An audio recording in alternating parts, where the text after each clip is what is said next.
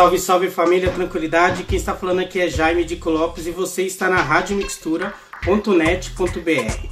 A Rádio Mixtura é uma rádio web do extremo sul da zona sul de São Paulo e vem compartilhando com o mundo a troca de conhecimento do dia a dia da nossa querida e amada periferia. Fazemos parte da rede local, nacional e latina. Nossa comunicação é via áudio e tem o foco de trabalhar com os objetivos de desenvolvimento sustentáveis através do conhecimento ancestral, usando as tecnologias do futuro para um futuro melhor, usando os conhecimentos ancestrais, usando as tecnologias de hoje para o futuro melhor. Informamos notícias, matérias, denúncias, contos, aulas, diálogos, vivências, workshops, palestras, músicas, poesias, shows, feiras, eventos, mixtapes, vinhetas, playlists e podcasts.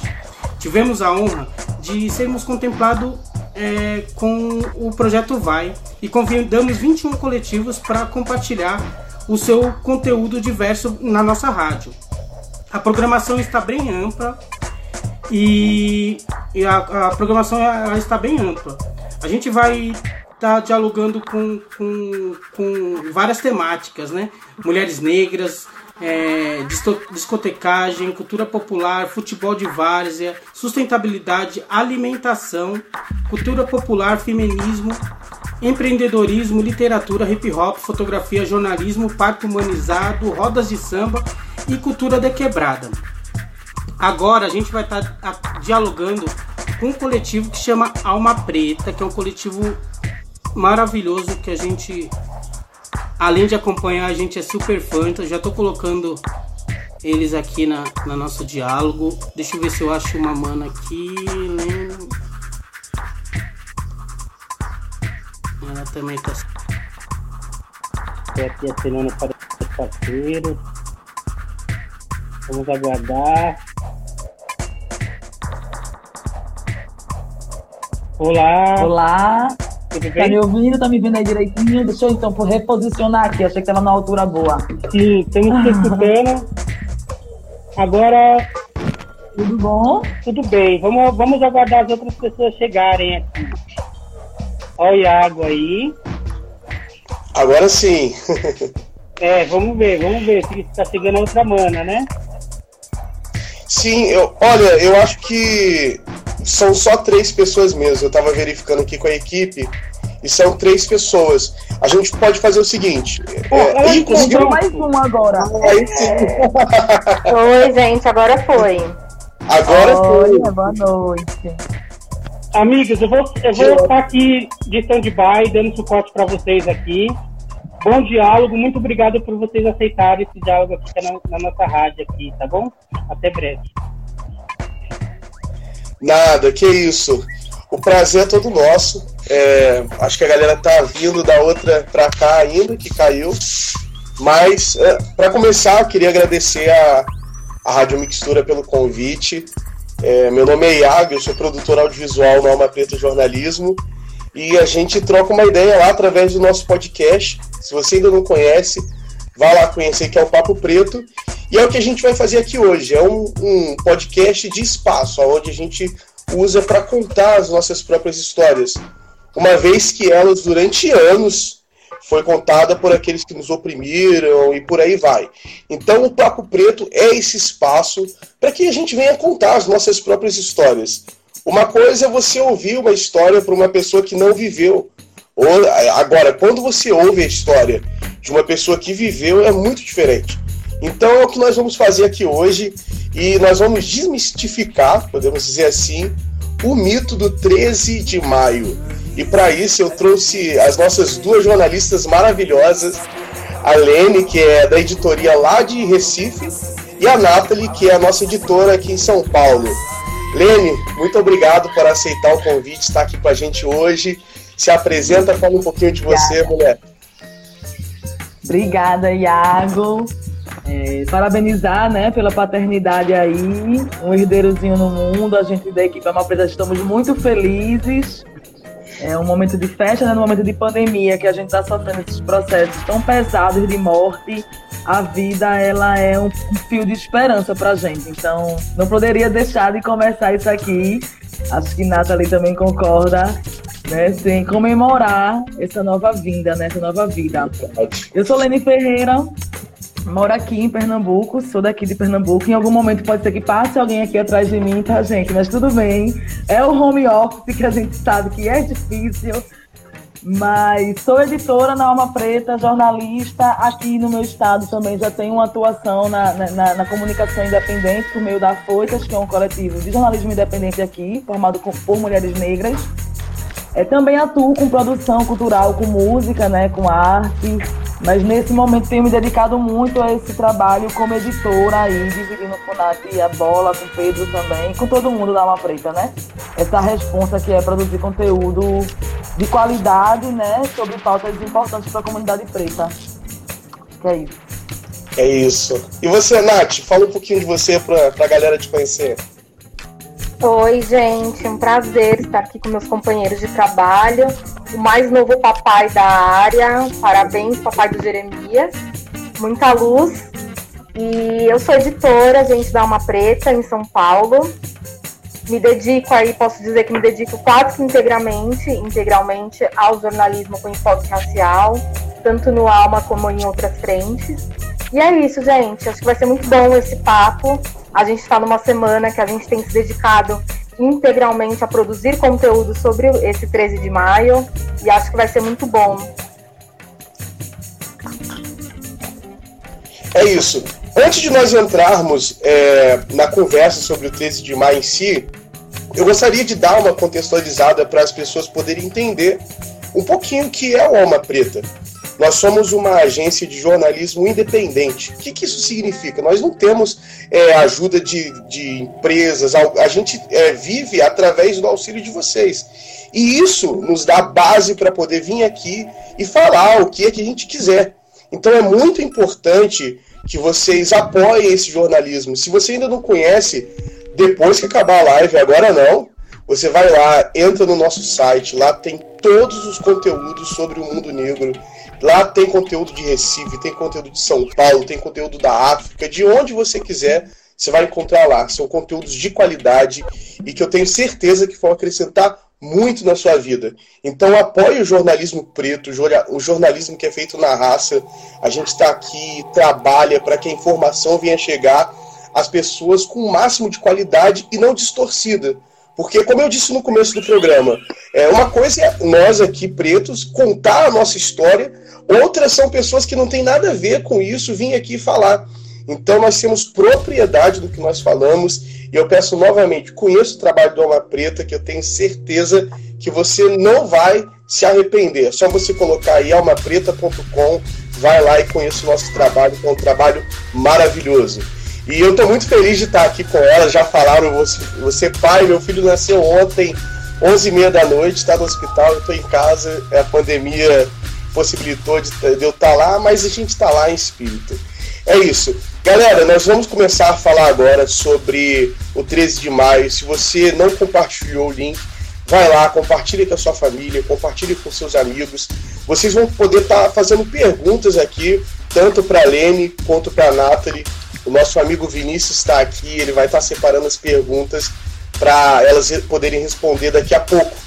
Então vamos começar, gente. Eu vou direcionar minha primeira pergunta para a Nathalie sobre o dia 13 de maio, que muitas pessoas consideram o dia da libertação dos negros e tem uma glamorização em cima disso, de Princesa Isabel, mas a gente sabe que não foi exatamente assim. Então, Nathalie, eu gostaria que você contasse um pouquinho para a gente dessa história e o que de fato aconteceu, porque os livros nos enganaram durante anos, né? Então, a bola tá com você. Eita, que responsabilidade. Mas enfim, gente, eu acho que é importante dizer, né, que há 133 anos, no dia 13 de maio de 1888, foi assinada a Lei Áurea, como a gente já sabe, né, como a história é contada pra gente nos livros de história, e na escola, enfim, e na própria mídia, que, que, que repercute, né, faz novelas exaltando a princesa Isabel, é, a única coisa, basicamente, que aconteceu nesse dia foi uma canetada, como a gente costuma dizer hoje em dia, de que a escravidão acabou. Então, a partir de hoje, você põe lá uma. É, você assina um papel e diz que a escravidão acabou. mas na prática você não muda nada. Então, é, o nosso povo foi largado à própria sorte. É, muito se fala, né, para além do que, que, o dia seguinte, né, o dia 14 de maio, é o dia eterno, né? Até hoje é, as coisas mudaram muito pouco. Então, basicamente, o que aconteceu, a gente fala que é uma falsa abolição, porque o nosso povo foi largado à própria sorte.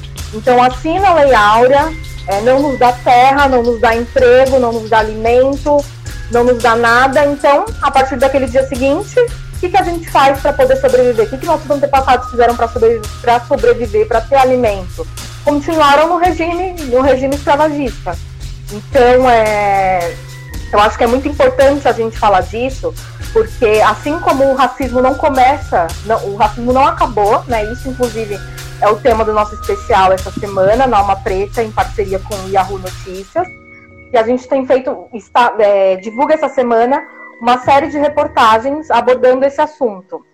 Então, é, nesse dia, né, nesse dia seguinte, dia 14 de maio, é, a gente foi largada à própria sorte. Então, o que aconteceu? Isso tem muito a ver com a construção do Brasil também. Então, se a gente foi deixado, é, é, assinaram lá um papel, a princesa assinou um papel, mas esqueceu de assinar nossa carteira de trabalho. Existe uma frase, essa frase eu acho muito forte, que é de um escritor, um escritor que eu não me recordo o nome agora, mas eu acho que resume bem. Então, a, é, a princesa ensinou de assinar, esquece, esqueceu de assinar nossa carteira de trabalho. E desde então, as nossas vidas têm sido assim.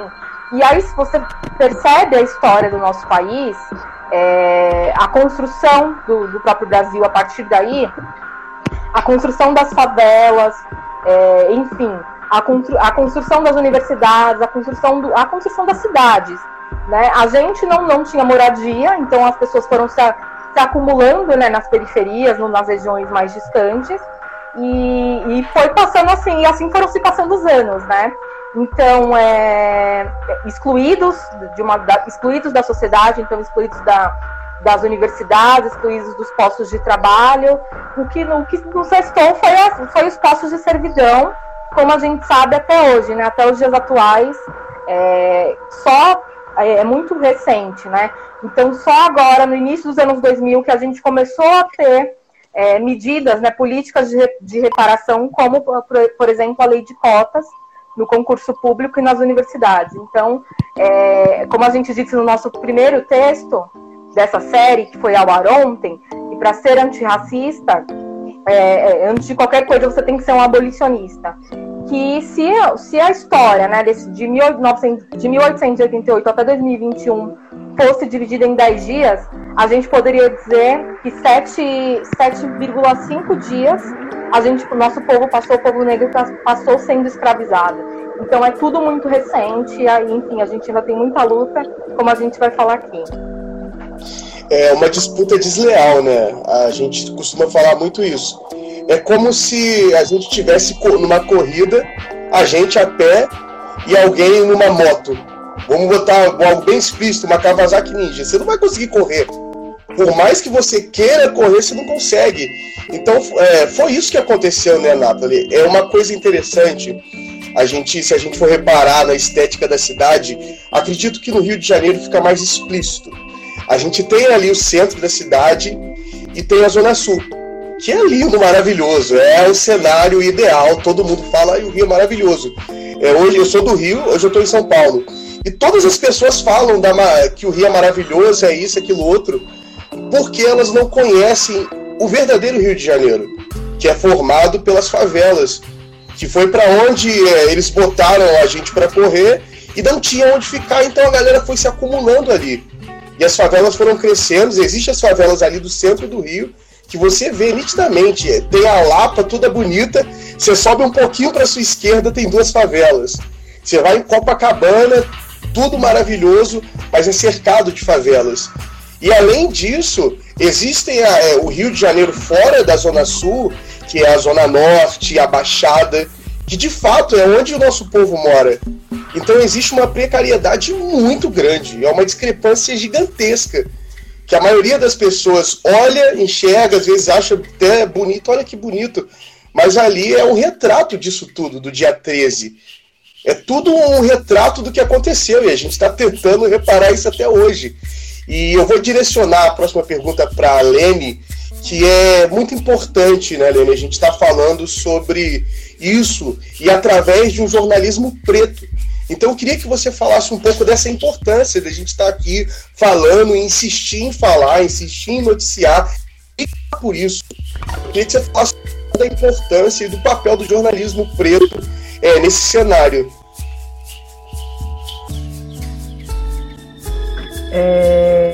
Estão é... me ouvindo bem?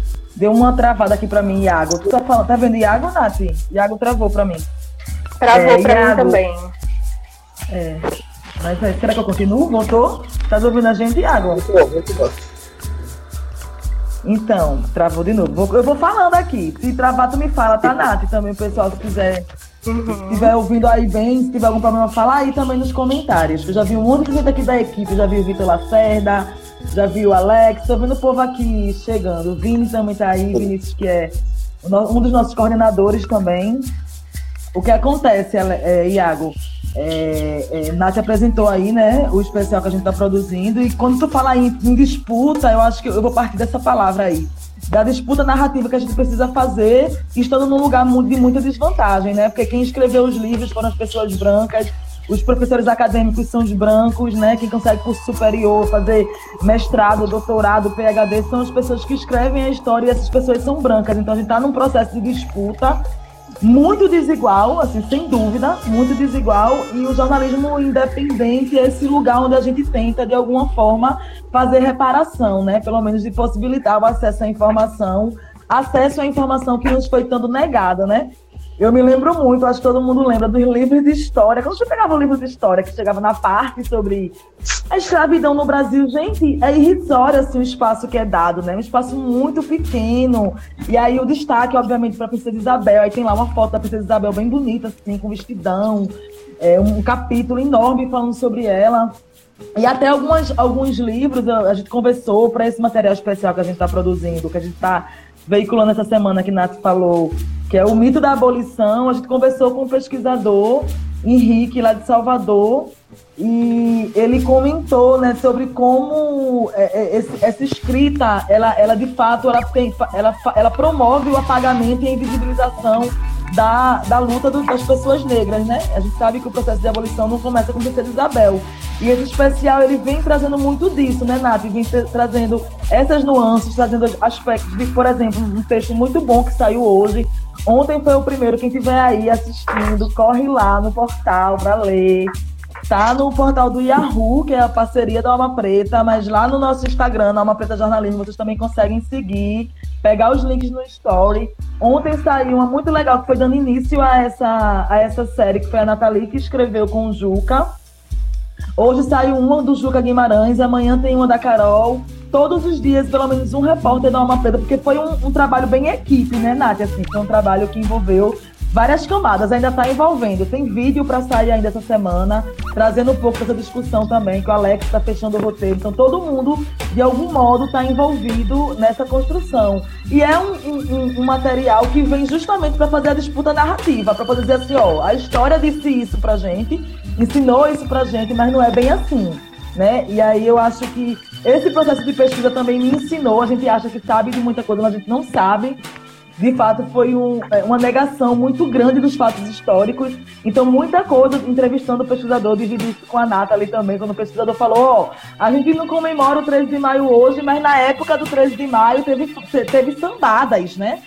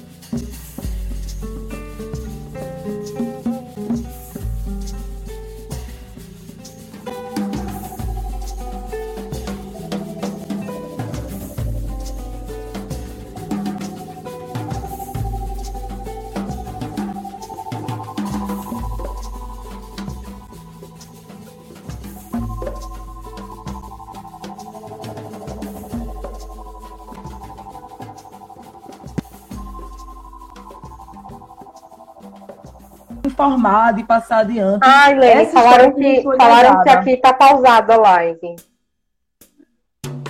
Eita, eu tô te ouvindo super bem. Também tô te ouvindo, mas falaram aqui que paus, pausaram a live. Agora tá, tá, voltando, Será que tá voltando? Gente, tá pausado aqui. Deu, voltou agora? Eu acho que talvez, talvez tu tenha clicado em alguma coisa sem querer. Voltou. Tô te ouvindo. Ah, eu também tô te ouvindo. Enfim, eu tô. Eu já falei bastante aqui. A gente tava só, eu tava só ressaltando de como foi importante para a gente também a construção desse material, né, de aprendizado, de ouvir pesquisador, de ler várias perspectivas sobre o tema. Enfim, de como o jornalismo independente, que foi a pergunta que tu fez, como o jornalismo independente tem um papel importante nesse processo, né? De contar a história que foi apagada, que foi invisibilizada. Sim, sim. A gente bate muito nessa tecla, Lenin, sobre a importância desse jornalismo independente. É, é, muito difícil fazer jornalismo no Brasil, porque existem N coisas que tentam impedir a gente de chegar, e quando a gente chega, existe uma luta para tirar a gente de lá, porque esse, esse, é o nosso trabalho, o da informação. É desfazer Sim. o que foi feito na nossa cabeça, na cabeça dos nossos pais durante anos. A gente, por isso a gente usa muito a palavra desconstrução, né? A gente tem o trabalho de primeiro desconstruir tudo que já existe na mente das pessoas, é, o estereotipo, o racismo, tudo, de des desconstruir tudo isso, formar uma base para depois começar a construir. Então a gente tem três trabalhos muito difíceis.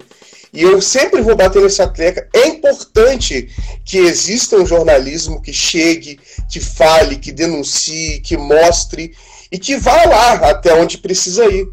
Por isso a importância da gente estar aqui e você apoiar esse jornalismo. E em falar em apoio, é, eu queria convidar um amigo nosso que está aqui, que é o Vinícius. Lene, você deixa o Vinícius chegar aqui um pouquinho para conversar com a gente? Como é que eu faço? Eu, eu, clico no X, no meu X? Isso. Eu vou sair. Daqui a pouco ele.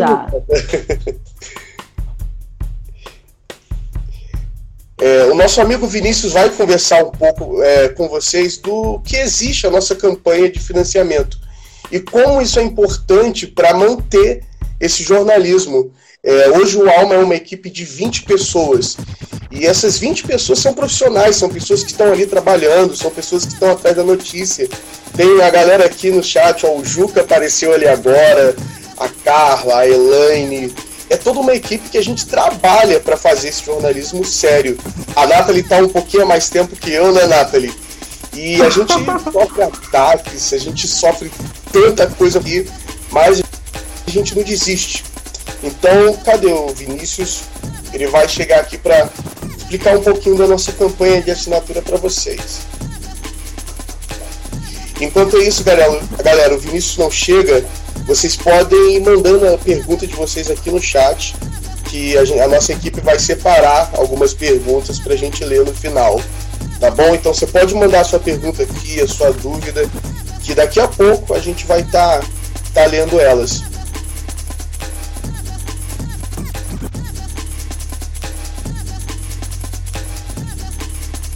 Ah, essa camiseta como faz para ter uma? a gente tá vendo essa possibilidade. e assim que já tiver gente, tudo certo, a gente vai divulgar. Gente, me chamaram de novo. Eu acho que tava um problema. Eu entrei. Tu me chamou e eu não tô conseguindo sair agora. Calma aí que a gente vai eu resolver. Acho que, só, acho que só a rádio consegue convidar o Vinícius, né? Eu é. acho que eles me convidaram sem querer. Eu acho que só a rádio consegue convidar o Vinícius mesmo. Deixa eu mandar uma mensagem. Eu vou sair e volto. Eu vou sair. Tá ok. Senão a gente improvisa. Sim, sim. Se não der pra ele entrar, a gente improvisa. Será que rola? O pessoal tá perguntando da camisa, Nathalie. Como é que a gente faz essa camisa, Nelane? O pessoal tá acompanhando aí. Tem que ver aí, tem que ver aí como que a gente faz para adquirir essas camisetas, né? Sim, sim. Mas, gente, vamos lá. Enquanto o Vinícius ele não chega, daqui a pouco ele vai chegar.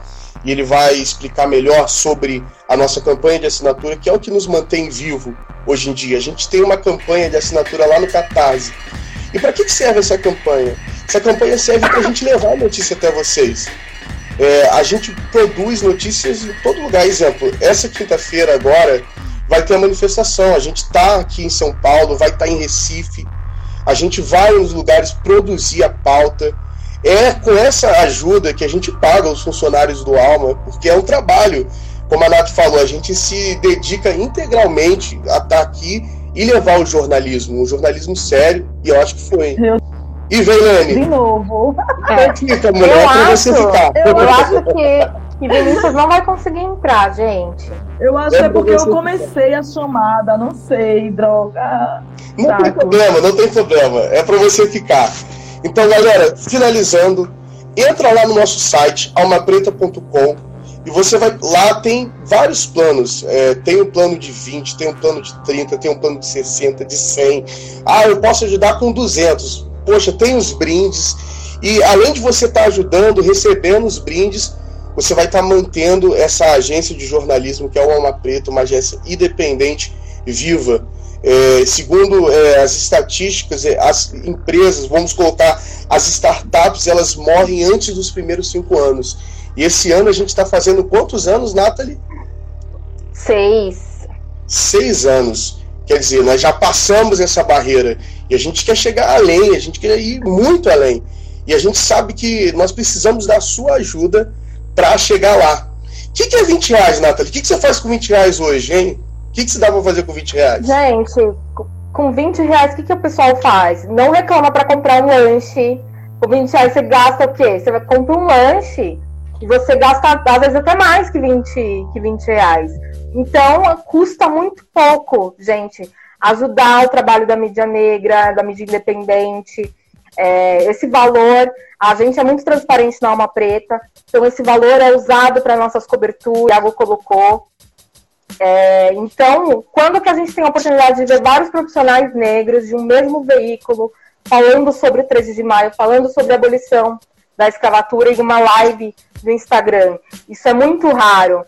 Então, a gente precisa dessa força dos nossos leitores, de quem conhece o nosso trabalho, para que a gente continue, continue existindo e resistindo, né, fazendo esse, esse trabalho de desconstrução do, do racismo, enfim, esse mesmo papel da comunicação. Sim, Tem sim. e você, aqui, família? Vocês estão me ouvindo? Gente? Eu estou. Sim. Lene, eu queria que você falasse, você é mãe de família, o que, que você faz com 100 reais, Lene?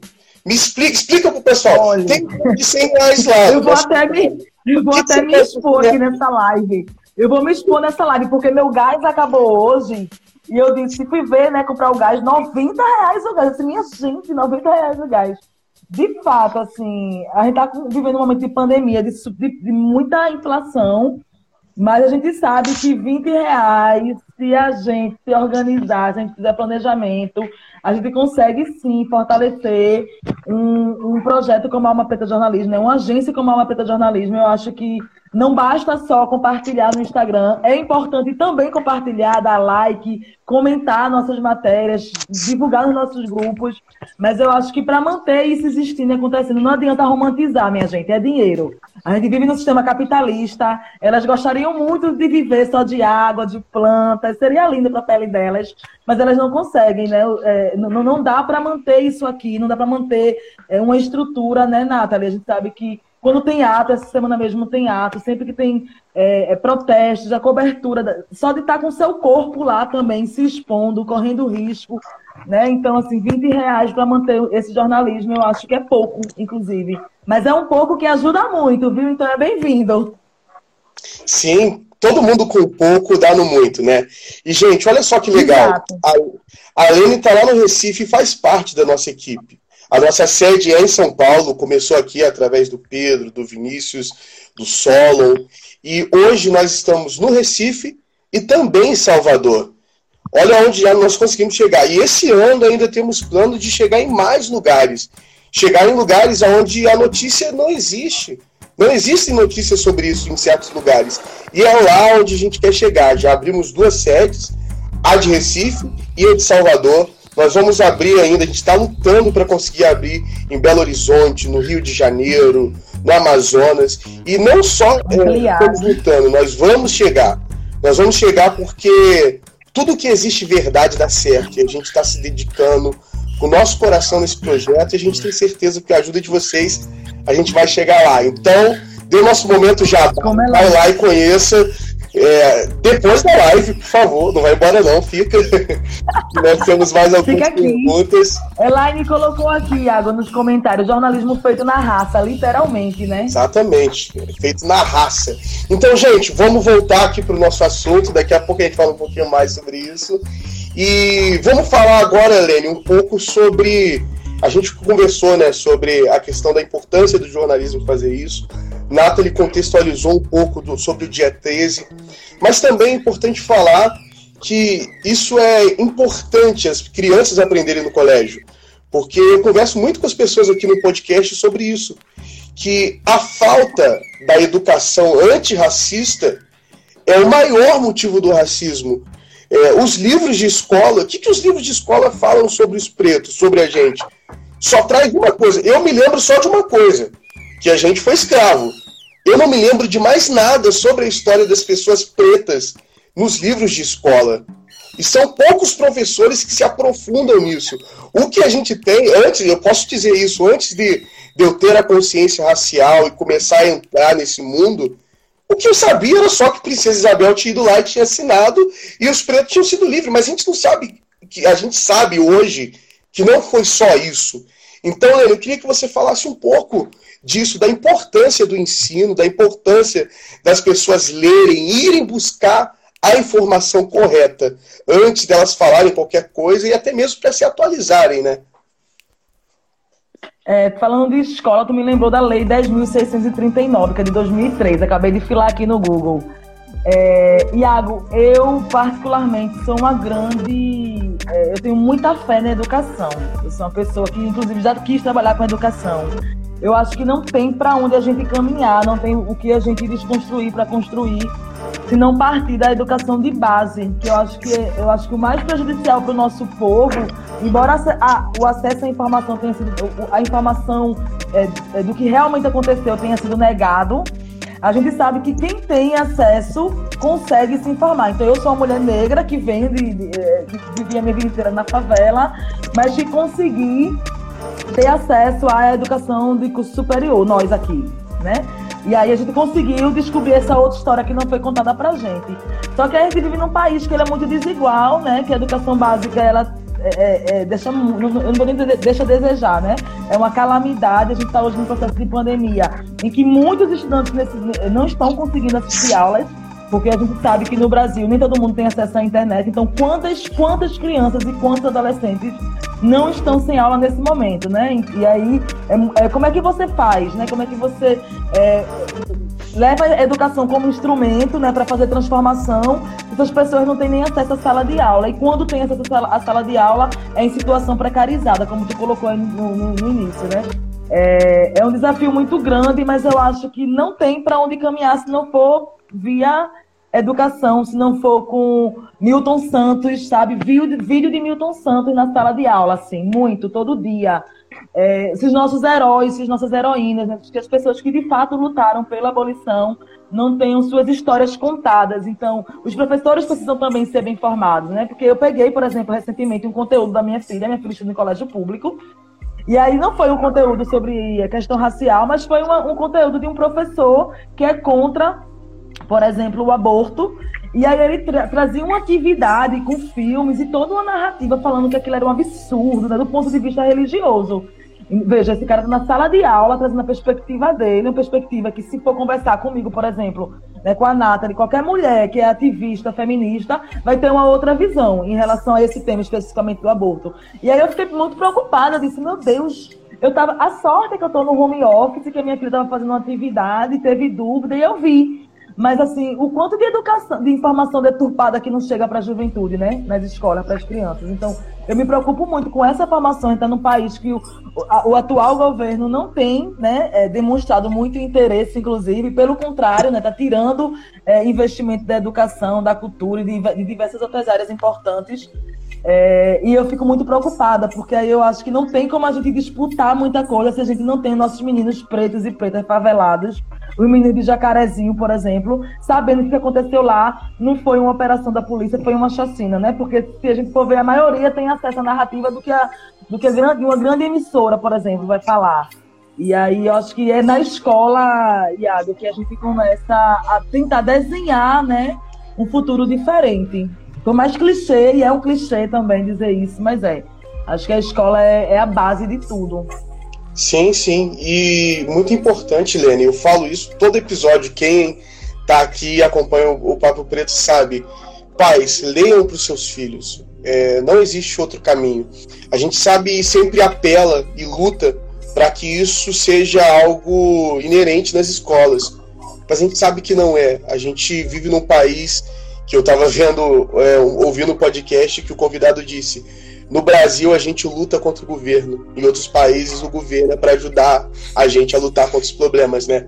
Mas a gente tá, parece que é uma, a gente tá de um lado, o governo tá de outro.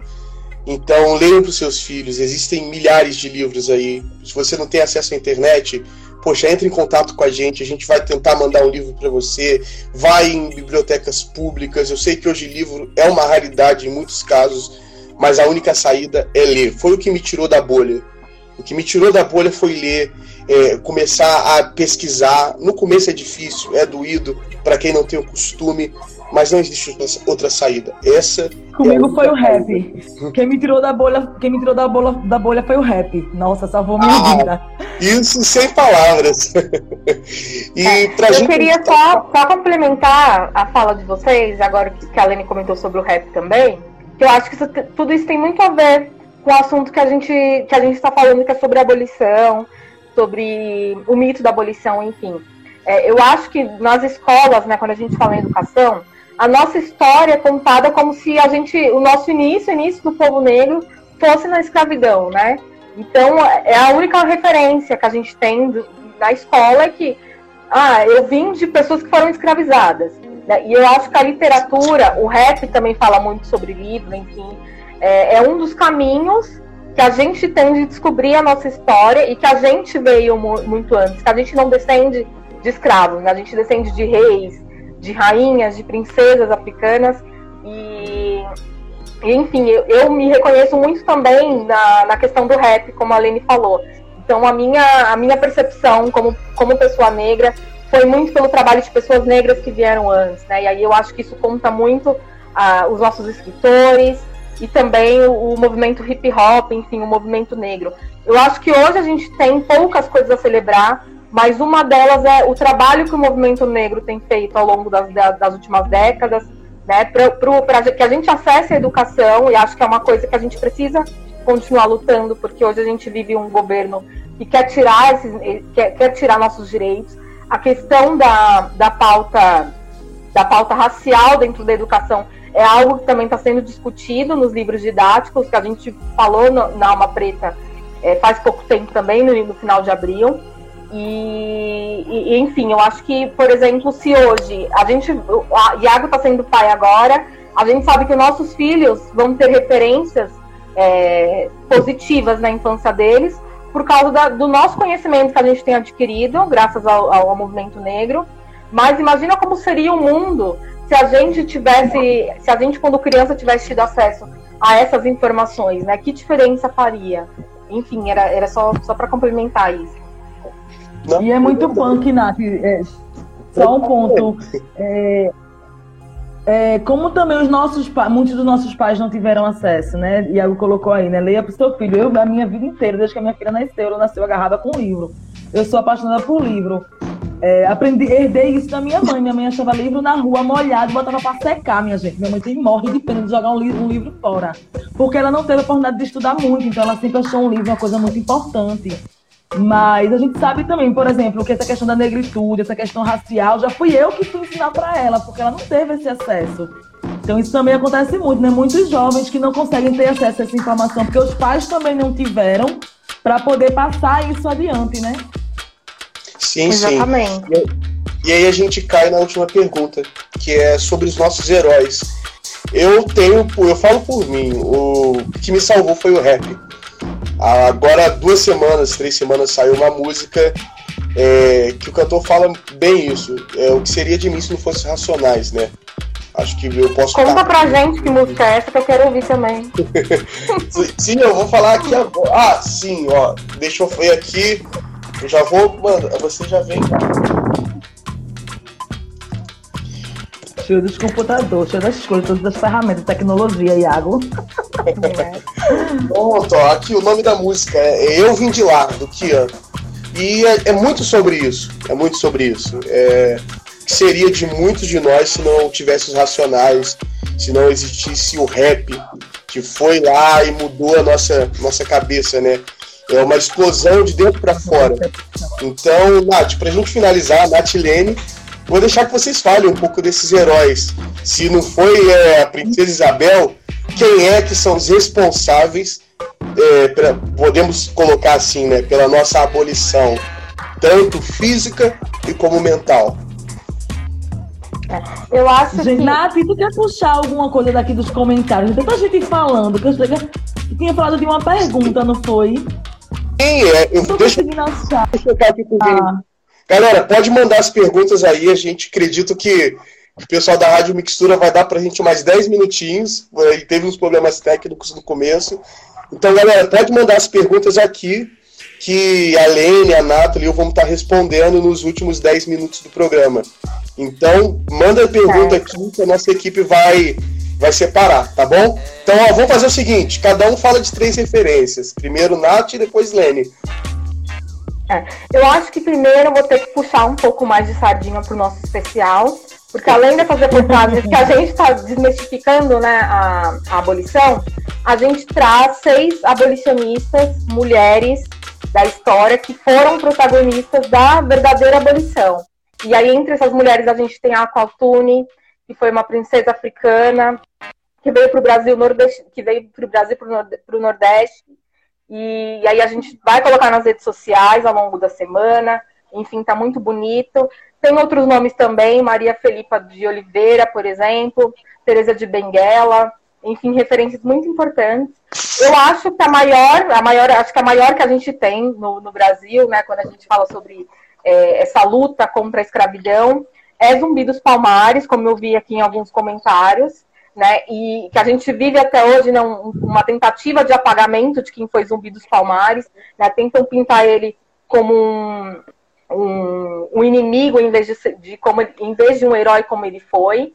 É, eu acho também que a gente deve muito aos quilombolas que tentam manter a nossa a, a cultura ancestral viva e é um povo que ainda sofre muito, né? Então é, acabou nessa tentativa de, de romper com a escravidão.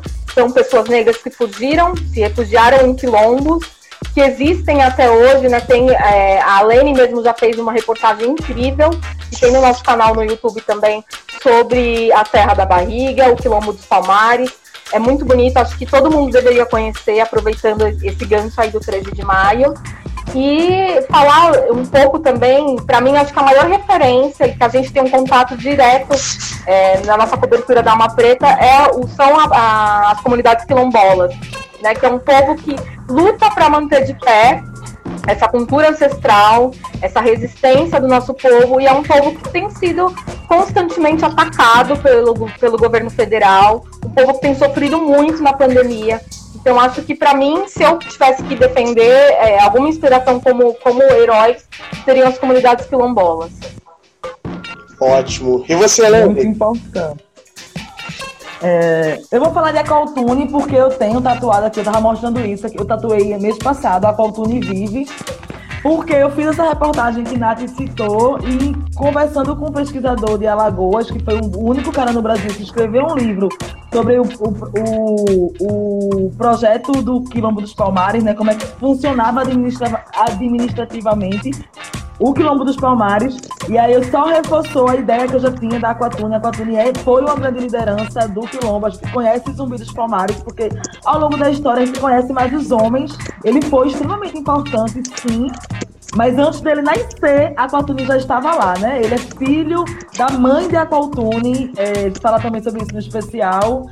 Então, a Aquatune era alguém muito importante, ela tinha uma aldeia, porque o Quilombo, ele era, quem for lá conhecido na Serra da Barriga, também reforça o convite. É muito importante entender mais desse processo. E aí a Qualtune era meio que uma grande liderança, a Qualtune e a Cotirene. Então, só para exaltar, Zumbi é um grande nome mas para trazer também a figura de Aqualtune, né? essa princesa que veio do Congo, né? ela foi capturada, chegou aqui como escrava reprodutora, chegou aqui já grávida, foi para a região da Alagoas e em Alagoas ela soube de um movimento né, de pessoas que estavam se reunindo na Serra da Barriga para construir o Clã dos Palmares. E aí ela liderou uma rebelião e fugiu com, acho que com 40 homens. Ela fugiu para o Quilombo, então ela foi uma peça muito importante. E aí e acho também, Iago, vou falar sobre a cultura todo tempo, mas acho também que a gente tem muita gente que. É, a gente discutiu muito no especial da gente pro Yahoo, né? De como esse abolicionismo ainda está em curso. Né? A gente ficou. Nossa, essa abolição ela não foi concluída, né? Ela não, ela não está conclusa. É, existe, né? Acabou o regime oficialmente, mas a condição do negro do Brasil, das mulheres negras no Brasil, não, não, não, é muito diferente. É, é, diferente. Né? A gente ficou nesse debate, né, Nath? Não, é escravidão, mas assim, ao mesmo tempo não é o regime, mas a condição de vida das pessoas pretas é de muita tribulação ainda. Então, eu acho que muitas pessoas de hoje, dos tempos atuais, também merecem ser exaltadas como pessoas pós-abolicionistas que continuam lutando pelos direitos dos povos pretos, né? Pessoa, como o Nath colocou aqui muito bem, muito bem colocado, as, comunidades quilombolas, né, que representam, é remanescente, é esse símbolo dessa ancestralidade e outros nomes, né, da atualidade, a Érica Malunguinho, a Marielle Franco, né, Alessi Brandão, várias outras mulheres pretas e homens negros que hoje continuam lutando por direitos pra gente, né? Porque começou lá atrás, a gente herdou essa luta, mas ainda tem muita luta para fazer. Então, enfim, eu destaco mais ou menos isso. Ótimo, ótimo. Galera, vamos agora. É, a gente está chegando no final. A gente vai responder as perguntas que vocês mandaram aqui. Tenho aqui do nosso amigo Juca Guimarães. Um abraço para o Juca. A pergunta dele é: é, qual o papel do Poder Judiciário e do Poder Legislativo no apagamento da história negra brasileira? Quem responde essa daí? Nossa, o Juca é maravilhoso, né, gente? Inclusive o texto de hoje é dele, tá? O Juca Guimarães. Ó, oh, eu quero começar falando sobre Rui Barbosa, na verdade, né? Porque eu acho que uma das coisas que eu, eh, a gente conversou com um dos pesquisadores é um pouco do o o, que o Rui Barbosa fez assim que teve a abolição, né? Que ele apagou vários documentos, vários documentos, não, não sei quantificar isso, mas um acervo muito grande que, que eram documentos das pessoas escravizadas no Brasil. E ele fez isso para que os senhores de engenho não pudessem reivindicar na justiça uma indenização, né? Porque o escravo era um, uma propriedade privada naquela época, né? Então, obviamente, que quando ele perdeu o, escravo, ele queria indenização, porque ele tinha comprado, né? Na cabeça dele, ele era, o, ele era o dono daquela pessoa. Vê que coisa surreal pensar nisso hoje. Então, ele apaga o Rui Barbosa, essa memória, nesse né? acervo, que por mais que talvez não tenha invisibilizado a história do povo preto, das lutas, mas a gente sabe que tinha muita informação ali, que talvez servisse para a gente entender muito mais o nível de perversidade que foi a escravidão no Brasil, né? Lembrando que o Brasil foi o único, o último país abolir é, o regime é, é, escravocrata. E aí, Juca, eu acho que, na verdade, é, desde então, desde muito antes, inclusive, desde quando os negros chegaram no Brasil, essas pessoas brancas que detêm o poder, a ciência, elas já vêm é, formulando um processo de apagamento dos nossos corpos e da nossa produção também intelectual, porque muito preto e muita preta fez muita coisa que não foi, né, que não ficou registrado. Nossos griots estão aí, né? Então, é uma coisa que foi passada de oralidade, né, de contando histórias. Mas eu acho que o judiciário e o legislativo, especialmente, eles trabalharam aqui. Eu vou falar da perspectiva do Nordeste. Aqui no Nordeste, né, existe uma cultura muito forte do coronelismo. É, o Nordeste inventou o mito da, da, democracia racial, né? Casa Grande Cinzara é um livro de Gilberto, né? Freire aqui de Pernambuco. Então, é, é, ao longo da história no, no Nordeste, especialmente, esse, esse legislativo e esse judiciário, ele trabalhou para defender os interesses da classe dominante, ponto. Né? Não tem essa. É, tem algumas coisas que falam sobre processos. Uma das nossas abolicionistas que Nath citou aí, inclusive, ela foi a primeira mulher a fazer um habeas corpus no, no Brasil, não foi, Nath? É a Maria Firmina. É, acho que a Maria, aí... a Maria Felipa ou a Maria Firmina. Felipa. Gente, eu fiquei de cara, essa mulher escreveu uma carta é, se eu não me engano, para um juiz reclamando sobre a condição dela de vida. E ela falando que ela era espancada pelo companheiro dela, que ele espancava o filho dela. E meio que virou um marco, como se a primeira mulher a, a, reclamar né, da condição que ela vivia, assim, tipo, escrevendo com as letras dela. Existe essa carta na internet. Vai estar no nosso material também, que vai sair essa semana ainda. Acho que na quinta, né, Nath? Sai a lista das abolicionistas, das Sim. seis abolicionistas. Na quinta Quinta, que é o dia 13. Então, só para resumir, eu acho que é isso, Ju. Eu acho que o Judiciário e o Legislativo foram importantíssimos para a manutenção do poder dessas classes dominantes e para colocar os pretos, empurrar os pretos, né? Por exemplo, você vê uma luta por terra. Né? Qual é o juiz que dá a causa para o quilombola, para o indígena, né? para o, preto que mora ali? Né? Quantas comunidades não são totalmente destituídas? Né? A gente está aqui no processo no Recife também, de uma comunidade aqui próxima, que está sofrendo um processo de ser desapropriado. Então, a justiça funcionou para manter essas pessoas no poder e defender os interesses deles. Assim, ponto. Até hoje. Até agora, nesse momento. Sim, sim. É isso, gente. Olha, eu vou ler alguns comentários aqui da galera que tá interagindo muito. Já queria agradecer. A gente tem aqui ó, o Guitamarindo, acho que é isso. Falou da caneca também aí, Elaine, ó. Minha caneca dá uma preta, deixa eu fazer meu Eita. aqui, ó. Tá o maior mexão, Iago, hoje. Minha caneca. Garoto propaganda da uma preta. Sim, sim. O Marcos do Black mandou aqui, ó. Precisamos disso, é, dos nossos próprios meios de canais e renda. Obrigado, Marcos. Já aproveita, vai lá no site e assina o Catarse, hein, pra gente pra manter o Alma Preta vivo. Vamos lá. O Vinícius de Araújo mandou aqui. Sempre, sempre é um mal estar, é, estar para as crianças negras quando o assunto era escravidão. Não tinha nada de positivo sobre nós nos livros de história. Verdade, Vinícius. É, tem a Daniela que mandou verdade, educação é tudo. A Mônica, a Fran, o Pedro. Olha, gente, eu vou ler, não dá para ler todo mundo, mas olha, muito obrigado por todos vocês que vieram aqui, que ouviram, chegaram até aqui. Esse episódio ele vai ao ar é, ao longo da, da, da semana e do mês lá no Rádio Mixtura e também semana que vem nas nossas redes, é, na nossa rede, nas nossas plataformas. Então vai lá, já vai no Spotify, no Deezer, eu não sei qual é a sua plataforma de streaming e segue o Papo Preto. Toda semana tem uma conversa bem legal e acredito que deu certo, a gente vai aparecer mais por aqui, né? Lene, Nathalie. Durante cinco meses, né, Iago? Durante cinco meses. Sim, sim. Toda, toda primeira sexta-feira do mês, é isso? É isso, toda sexta-feira do mês tem um encontro marcado aqui na Rádio Mixtura. Galera, antes E vão vir outros rostos. Outros rostos também, né, Iago? Vão vir outros nomes também da Alma Preta, né? Claro, claro. Na... Outro vai ter um rodízio. Na próxima terça-feira a gente traz, vai trazer mais dois convidados. E aí a gente divulga o assunto direitinho para vocês estarem acompanhando. Antes de nós irmos, deixa eu mostrar uma coisa aqui para vocês, para facilitar a sua vida. É, não sei se vocês vão conseguir ver aqui a tela do meu computador. Esse é o nosso site do Alma Preta. Quando você entra no site, você vem aqui, ó. Ah, pronto, ó. Apoie. Você clicou no apoie, vai abrir aqui a nossa tela do Catarse, linda e maravilhosa.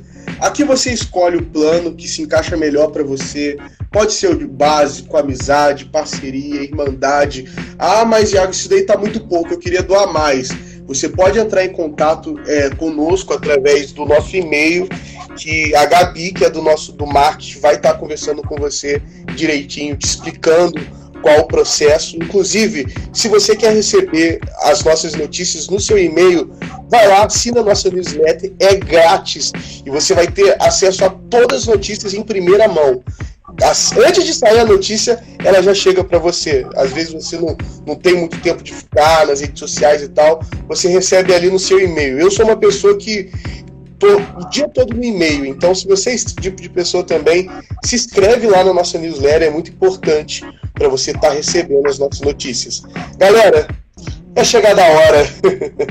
obrigado, Nathalie. Obrigado, Lene, por ter participado aqui com a gente do Papo Preto. Obrigada, Iago. Obrigada, Iago. Obrigada, Lene. Mistura. A Rádio Mixtura. Mixtura. Eu ensaiando, é ensaiando para falar, tá? Eu amei esse nome. Obrigada, também. Rádio Mixtura. Tchau, gente. E todo mundo que acompanhou aí também, tá? Um abraço, todo mundo que chegou aí, compartilhou e divulgou. Galera, siga a lá nas redes sociais dela também, elas postam bastante conteúdo lá. Fala o seu Instagram aí, Nathalie. Fala o seu Instagram, Lene, pra galera seguir vocês. Ele é muito mais chame, minha gente. Vou contratar tu, Thiago. Arroba Lene Ferreira. Lene com dois N's, tá? E o, o meu é arroba. O meu é arroba Nathalie Simões. Sigam Alma Preta Jornalismo também, gente. Fiquem por dentro dessa cobertura linda que a gente está fazendo do 13 de maio. É isso. E o meu é bem simples, Iago.rodrigues02, porque o 01 já estava ocupado, não teve para onde fugir. Então só tem eu. Você colocar Iago.rodrigues02, aparece lá. Gente, um abraço, foi um prazer ter vocês aí. tchau, tchau. Boa noite, obrigada, Iago. Beijo, Nath.